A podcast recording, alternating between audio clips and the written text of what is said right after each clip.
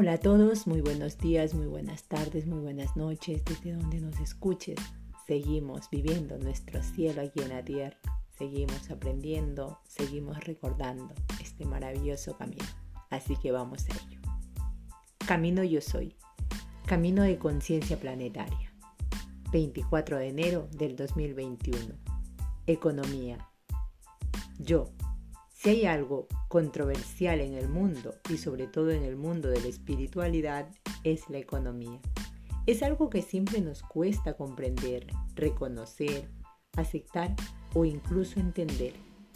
La verdad es que el mundo ha utilizado la economía como una forma de control y esto se ha quedado grabado en nuestro subconsciente. Pero, en cierta forma, todo surge de la economía y sin ella no existiera nada. No, soy. Así es. Economía viene del término griego oikos, casa, y el verbo nemei, distribuir. El concepto okinomia se refiere a la administración de una casa. Y con administración me refiero a la distribución de las tareas y recursos.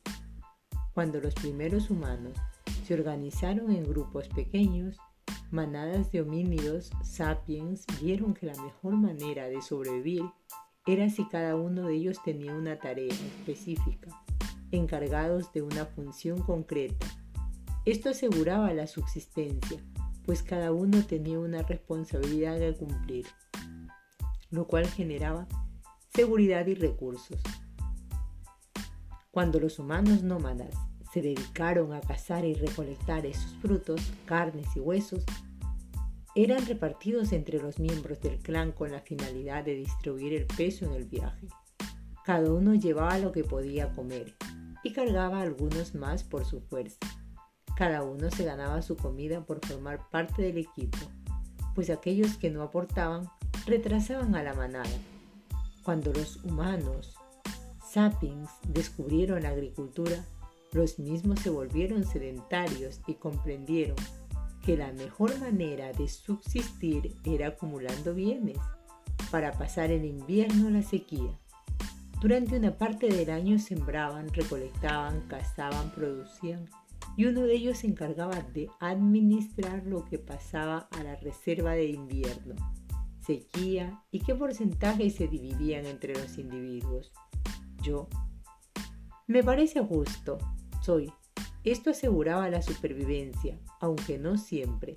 En ciertas épocas del año, por más que se trabajase duro para obtener los recursos, los mismos comenzaban a escasear y era imposible pasar el invierno.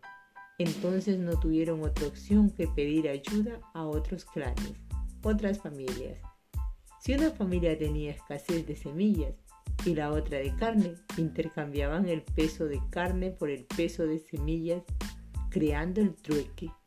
Yo, el sistema de intercambio por valores, es algo bastante subjetivo. ¿Por qué? ¿Quién define el valor de las cosas? Soy. Por esto mismo el peso era la forma de evaluar. Valor es un término indoeuropeo, cual, que significa fuerza la fuerza de un individuo poseía para trabajar. Luchar, discutir, era lo que aseguraba la vida. Por ello se evalúan las cosas de la vida en función de lo que se da, lo que da fortaleza al cuerpo. Debido a esto, la más clara forma de dar valor a algo es por su fuerza en peso. Un kilo de semillas es igual que un kilo de carne. Yo aunque no es tan así, porque conseguir la carne y las semillas exigen tiempos diferentes de producción y habilidades muy diferentes para conseguirlas. Soy. Ese fue el pensamiento que algunos tuvieron en el trueque y por ello fracasó. Y esto se debió a algo muy clave. ¿Qué diferencia el trabajo de un médico de un agricultor, de un arquitecto y el de un maestro? El de un artesano y un artista, el de un cocinero y un transportista. Ya, no lo sé. Soy. Es la fuerza del ser, el valor que uno mismo o el grupo da a esta función en relación a la necesidad del entorno. En un entorno donde falta transportistas, el transporte será más caro. En un sitio donde sobren artesanos, las obras serán mucho más económicas. La cantidad de un producto o servicio es lo que regula el valor. Pero a su vez hay otro factor, la calidad. Pues puede haber muchísimo de lo mismo, pero ser todo de baja calidad y por lo tanto un mismo objeto de mejor calidad con mayor dedicación tendrá más valor. Por ejemplo, en relación a la cantidad, la lechuga y el tomate son más baratas que la nana o el aguacate, pues crecen mucho más rápido que los últimos, que necesitan al menos dos años y medio para dar su primer fruto. Y en relación a la calidad, no es lo mismo una lechuga mordida por insectos y débil, blanda, que una rugosa, fuerte y crujiente con sus hojas sanas. La relación de valor de cantidad se comienza a dar cuando hay abundancia de opciones.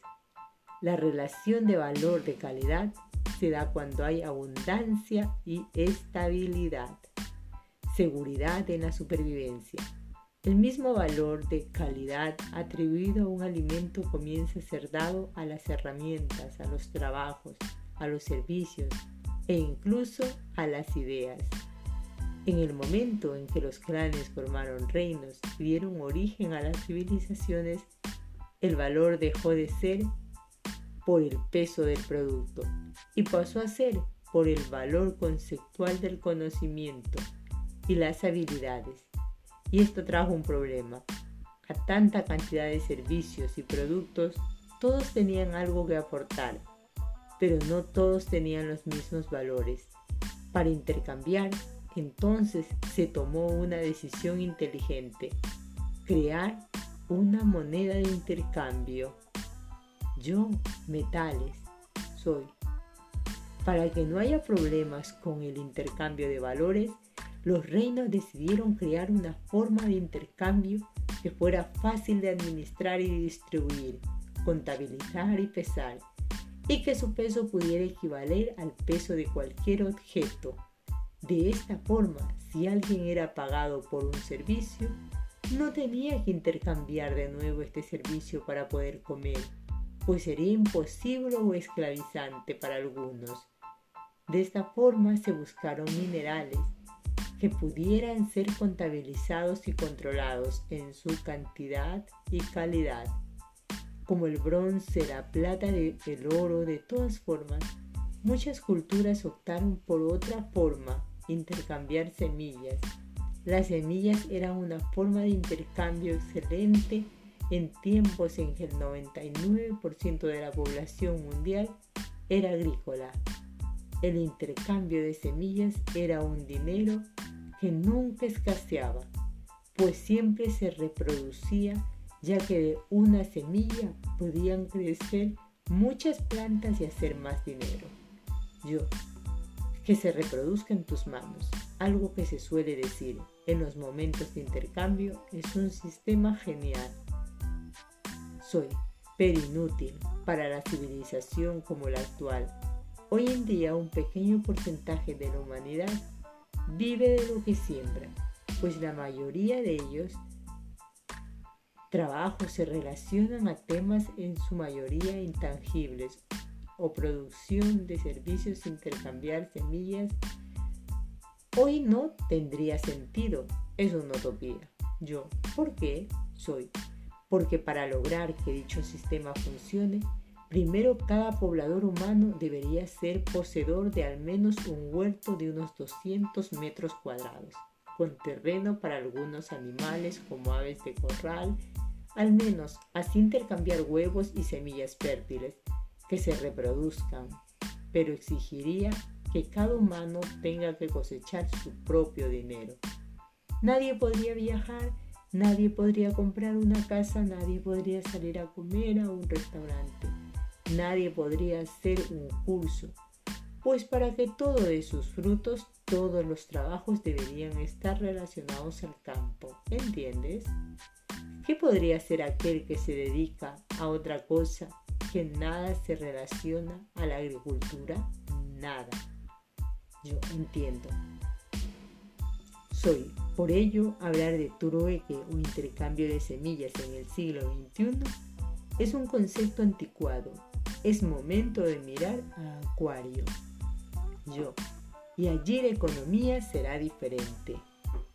Soy, pues ya no será una casa, la casa será el mundo y la administración será en redes. Como decíamos antes, se eligió la opción del metal.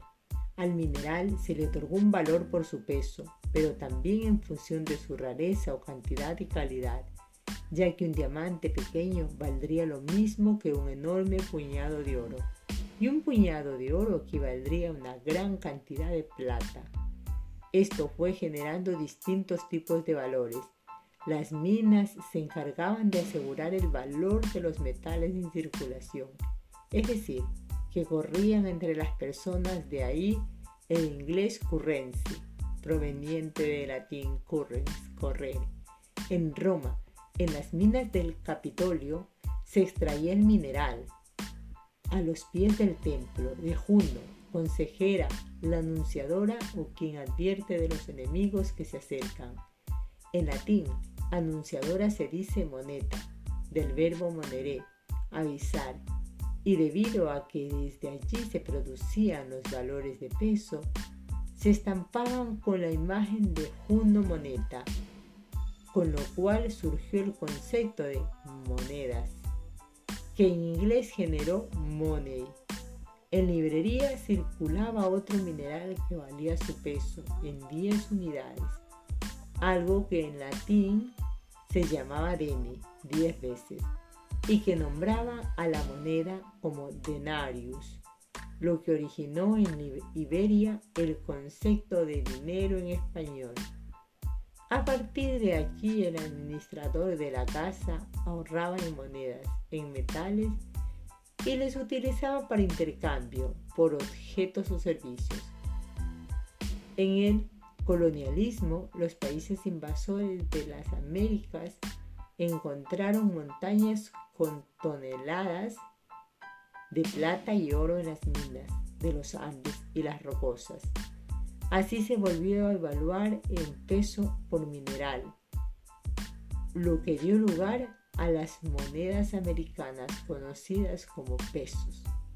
Y al pago de pesos le llamaron salarios debido a que se pagaba a la gente en sacos de sal de, las mismas. Yo, de todas formas, es un sistema injusto, pues hay algunos que tienen más que lo que necesitan. Soy. El sistema es injusto porque las personas que le usan no son justas. Volvamos al concepto de poder. La falta de poder personal y coherencia interior hace que los humanos busquen obtener el poder en lo exterior, mediante la herencia exterior, es decir, que consideran que la consecución de su subsistencia se debe mantener la cantidad de poder necesario para controlar a otros en un mundo donde la fuerza pasó a ser del cuerpo a estar evaluada en minerales y su intercambio, la fuerza, el peso comienzan a tenerlo los ricos, no los fuertes, y los débiles y pobres pasan a ser súbditos de los primeros. Yo, la revolución, ¿cuál, la solución, ¿cuál sería? Eliminar la pobreza, eliminar la riqueza. Soy ninguna de las dos. La solución es ser coherente y hacerse las preguntas. ¿Realmente necesito lo que tengo? ¿Controlo a otros con lo que tengo o no tienen? ¿Para qué necesito lo que quiero? Preguntas como estas ayudan a darnos cuenta de si somos coherentes o no. Mira la palabra pobre, viene del latín pauper y significa infértil. Yo infértil como una mujer u hombre que no puede tener un hijo, como una tierra que no puede dar frutos, soy. Así es. Se conjuga de pauco, poco y pareré, parir, engendrar. En su contrario encontramos a los que poseen mucho, los poderosos, los ricos que provienen del gótico rey, es decir, quien rige, quien tiene el derecho a la fortaleza en el Mediterráneo debido a aquella familiaridad de los oligarcas con la divinidad por herencia jerárquica, se les conocía como los divos, es decir, los que tienen todo como un dios. Esta percepción de los ricos oligarcas proviene de las visiones antiguas en que los poderosos eran un grupo que le daba el poder por lazos de sangre y divinidad, y el pobre era aquel que no sabía producir por sí solo. Qué dependencia de otros para vivir, que dependía de otros para vivir. Durante siglos los ricos, para mantener el poder, quitaron más y más derechos a los individuos para que los mismos dependieran constantemente de la jerarquía. Sin embargo, con la revolución industrial y francesa, esto comenzó a dar un giro histórico, pues muchos de los que antes no podían producir ahora tenía la oportunidad de crecer. En el, último siglo el desarrollo de la clase media liberó a muchos a ver que era posible encontrar una equidad saliéndose de la pobreza, sin necesidad de entrar en la riqueza o al revés. Yo, sin embargo, sigue siendo un sistema de control. Soy. Es fácil quejarse de ideologías, darse un barco en el Nilo mirando el paisaje yo, buen punto. Soy. Cuando miras toda la historia de la humanidad, no hubo en la historia otro momento de mayor riqueza, oportunidad y libertad como lo hay ahora. Es importante que puedan valorar lo logrado. Vuestras mentes son como aquel pesimista que empieza a mejorar tras una larga y tediosa enfermedad. Y su relación es, sí, pero no me acuerdo. Para curarse primero hay que sanarse. No es magia y la única forma de sanarse es reconociendo el pasado, liberándonos de él y reconociendo los logros del presente. Lo que hoy ves como conflicto hace 100 años era el mayor de los sueños. Yo entiendo. Es lo que siempre decimos. Nos quejamos una y otra vez de lo que nos pasa sin evaluar lo mucho que hemos avanzado. Tras miles de años de trueque, se inventó la moneda y tras miles de años de monedas, se están recién hoy inventando nuevas formas electrónicas mediante Internet. ¿Esto significa que el dinero desaparecerá? Mucha gente considera que el mal del humano es el dinero. Soy. Jeje. No, no es el dinero te propongo imaginar un mundo sin dinero, donde habitan 8 mil millones de habitantes que quieren ser libres en el mundo. Yo, se me complica. Soy, desde luego, porque la única solución a un mundo sin dinero es una dictadura. ¿Por qué? Te preguntarás. Porque si algo externo que evalúe el peso de las cosas externas según las necesidades de los individuos. El valor de las mismas debe ser impuesto por una ideología. Esto haría que todos tengan lo mismo y genere el proteccionismo de los recursos territoriales. Allí comienzan a inventarse nuevas formas de intercambio. El humano es nómada, es inteligente, busca soluciones a conflictos y por ello siempre estará intercambiando cosas. El dinero es una de las tantas. El dinero con que pagas alimentos para tu familia y tus estudios es el mismo dinero con que se pagan armas para la guerra y drogas a la mafia. ¿O acaso el dinero el problema? ¿O es la desviación distorsionada de la conciencia humana?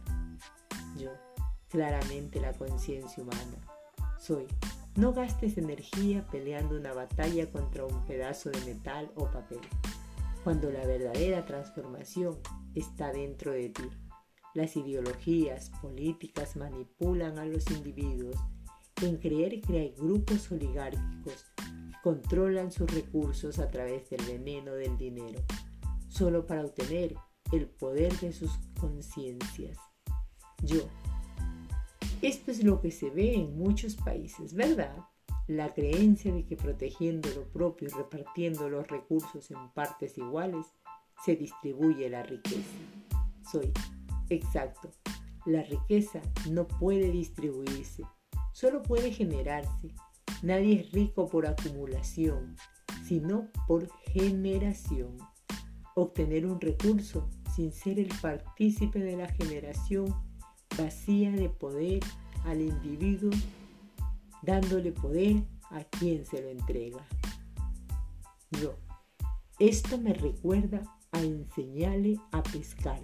No le des pescado. Soy. Cuando le das el pescado le quitas poder, valor al individuo. Cuando le enseñas a pescar, le das poder y valor a su ser. La riqueza, como dijimos, significa poder regir, no significa tener. Los ricos no poseen nada, simplemente administran su poder. Yo, pero existe una lucha histórica entre ricos y pobres. Existe aún la oligarquía. Soy. Solo existe debido a la ignorancia. Yo, ¿en qué sentido? Soy.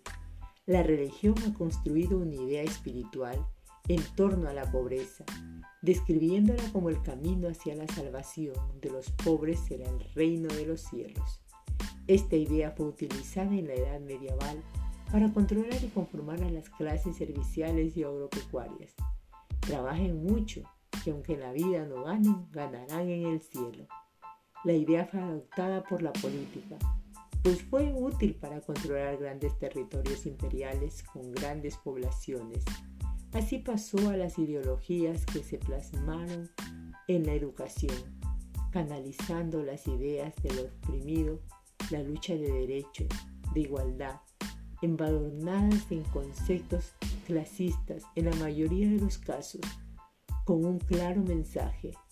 Elige al correcto representante y te dará todo lo que pidas. Yo, manipulación. Soy Así es como todos llegaron a creer que viven en democracia, cuando nunca lo habéis hecho. A base de repetición os han hecho creer que la riqueza es el enemigo, que la pobreza es una condición, que la única forma de salirse de allí es eliminando una de las otras y dependiendo de aspectos capaces de actuar de madres y padres, algunos más liberales que otros, y sin embargo la idea es la misma. Yo. ¿Y las empresas? Soy. Empresa viene de emprender, de realizar algo con el objetivo, de conseguir algo a cambio. Todo humano es emprendedor por naturaleza, pero en la pérdida de poder personal, al crecer en una cultura basada en el miedo y la manipulación de sus individuos, ha dado todo su valor a emprendedores sin temor en la revolución industrial, la expansión de las fábricas hacen que los mercaderes obtengan mucho más recursos que los ricos oligarcas del siglo XVII y XVIII. Surge así la mercadocracia, es decir, el poder de la compra del Latin Mer, igual mercancía. Yo, qué paradoja, que Mars en latín signifique mercado. Soy el mercado pasa a formar parte nuevamente de la oligarquía, cuando él mismo había venido a acabar con la misma. Yo. ¿Por qué pasa esto una y otra vez? Soy. Por lo que una y otra vez volvemos a repetir. El problema no está en los objetos ni los sistemas, está en el humano y su incapacidad de ser coherente y armónico, en la búsqueda de sobrevivir se asegura el poder en distintas formas de jerarquías.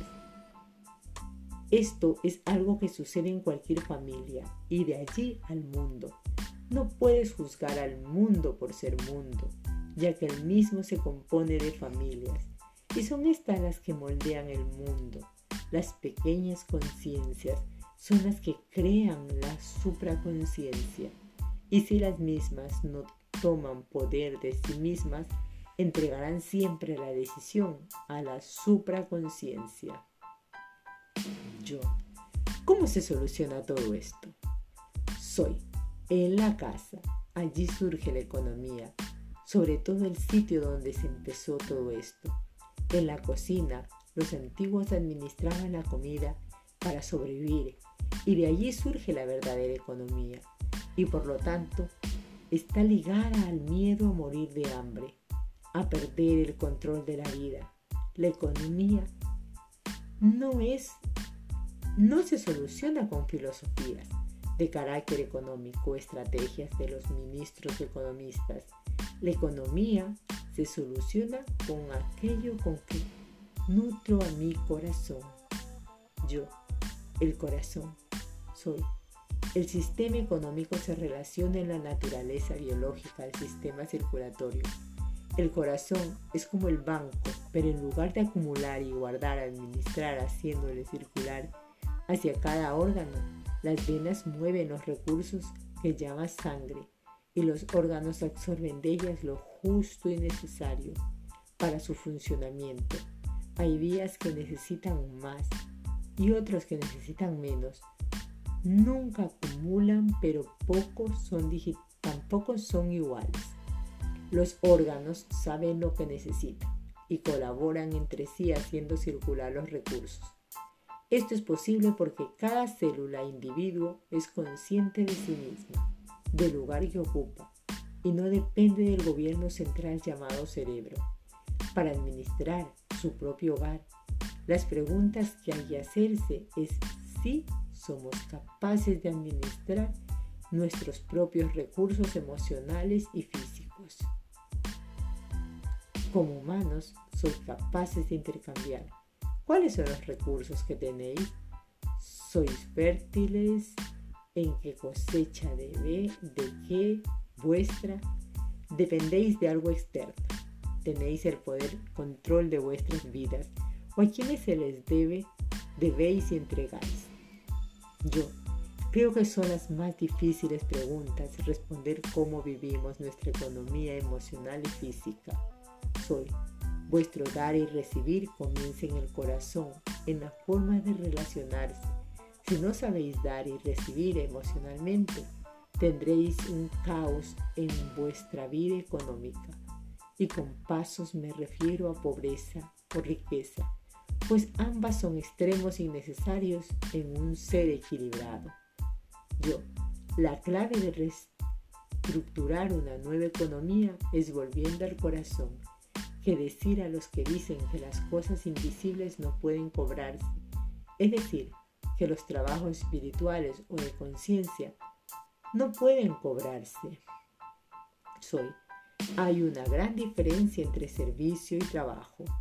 El servicio tiene un gran valor que es incalculable y por lo tanto es absurdo cobrarlo.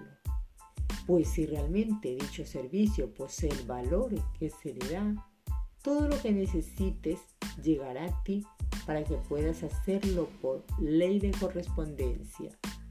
Si el servicio no surge del corazón, habrá pobreza.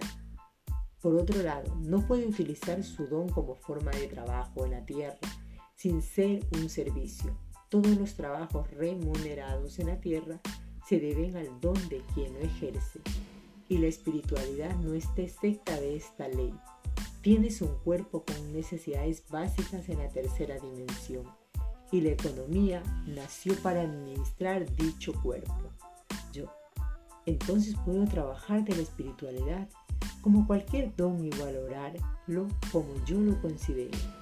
Pero cuando me disponga a hacer un servicio, ponerle un valor o cobrarlo es absurdo, pues significa que no confío en tal servicio este año no me he puesto al servicio y he recibido más que nunca gracias a ello.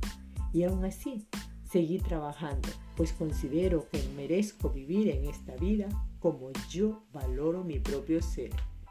Soy, como siempre, sabes lo que es dar y recibir en equilibrio. Cuando sabes hacerlo desde tu corazón, no importará después qué uses, si servicios, minerales, sal o semillas si vuestro corazón no es coherente, tratarás de ahorrar o luchar por cualquier cosa a lo que le hayas puesto valor. Yo. Y el valor es conceptual. Soy. Es una idea. Es imaginario. Solo hay un valor real en la vida. Comer y dormir. Solo hay un valor trascendental en la vida y reproducirse o producir. Solo hay un valor existencial en el universo, la unidad que se contabiliza con amor. Yo, vine Acuario, y la economía será diferente. Soy, las formas lo serán, no así el valor si no recuperas tu poder perdido. Valórate, vuelve al hogar de tu corazón y entenderás la verdadera economía. Dime, ¿cuál es tu valor? Así que este ha sido un hermoso tema. Así, seguimos aprendiendo, seguimos mejorando, seguimos viviendo nuestro cielo aquí en la tierra. Nos escuchamos en un siguiente posteo. Namaste.